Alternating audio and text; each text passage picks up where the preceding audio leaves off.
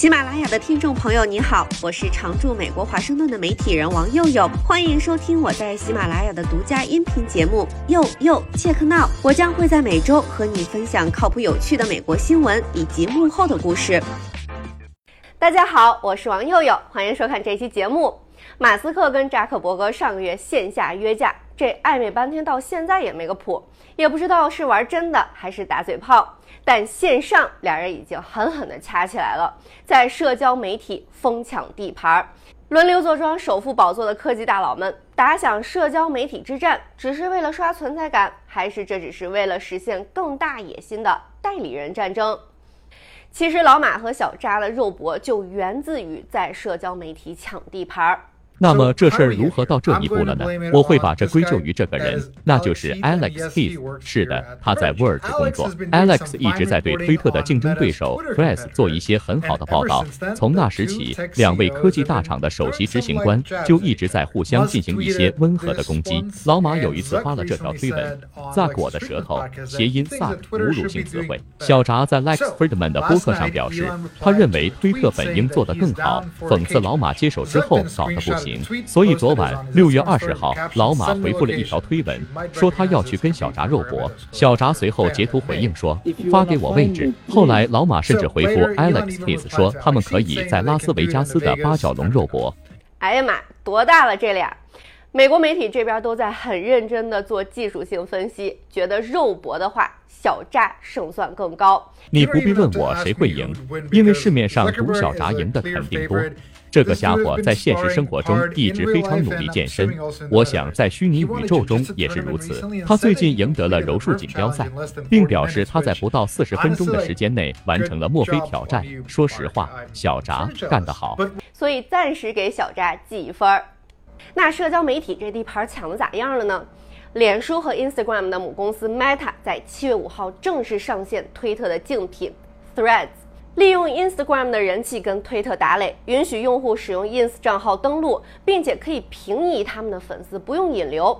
而且在 Threads 正式推出之前，已经请一大帮大 V 入驻，这一通操作帮 Threads 实现了爆炸式增长。发布头两个小时，注册数就达到了两百万，不到一天超过三千万，成为过去十年发布日下载次数最多的非游戏应用程序。不到两天就超过了七千万。连小扎自己都大呼超预期。相比之下，Instagram 用了十五个月的时间才达到三千万次下载，连 TikTok 都用了将近两年才达到这个里程碑。去年底开始大火的 ChatGPT 的用户也才不到一千八百万。根据 Meta 内部数据，两天之内，新用户们已经在 Threads 上发布了超过九千五百万条帖子和一点九亿个赞，很优秀的数据了。而且 Threads 令人意外地产生了某种怀旧潮，一些用户觉得在 Threads 上的初体验像是早期的推特，但跟推特不同的是，Threads 的用户可以控制谁可以提及或者回复他们，以及设定过滤掉包含特定词汇的回复，这跟微博一样。但 Threads 还是面临一些技术问题，缺乏一些关键的功能，包括搜索特定的帖子、标签的使用、删除账户必须同时删除 Instagram 账户等等。另外，因为 Meta 还没解决 Threads 和 Instagram 之间的数据共享将如何被监管的问题，所以暂时没能在欧盟同步上线。欧盟是 Meta 的一个大市场，二零二三年第一季度，Meta 二百八十亿美元的广告收入里，欧洲占超过五分之一。那推特那边呢？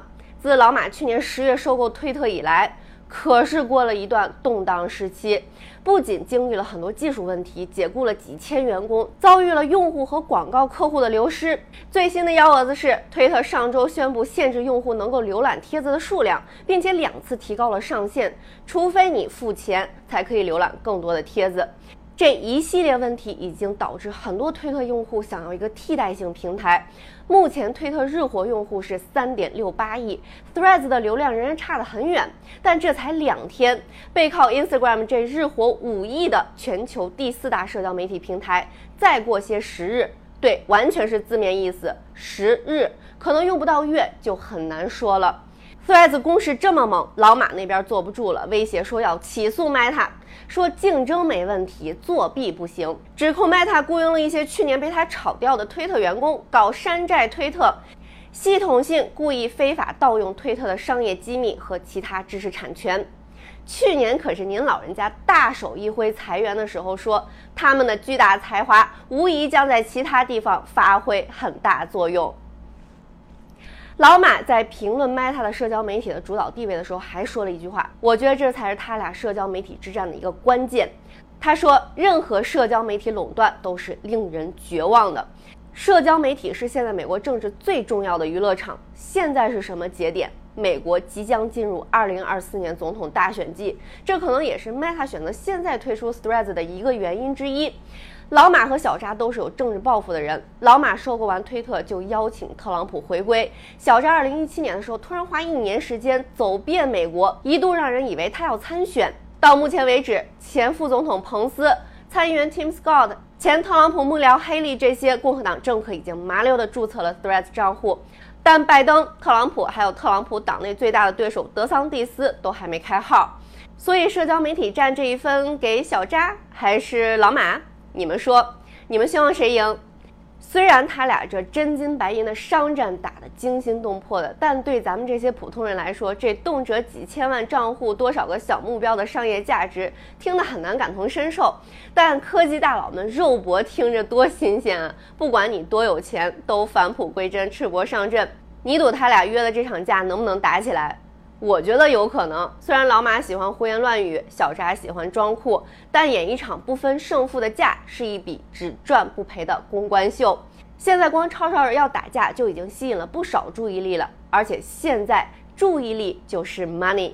如果真打起来，他俩顶多就是擦破点皮流点血，几乎是空手套流量。你赌谁赢？留言为证。感谢收看这期节目，再会。以上就是本期节目，我是王佑佑，欢迎在喜马拉雅订阅收听佑佑切克闹，我们下期再会。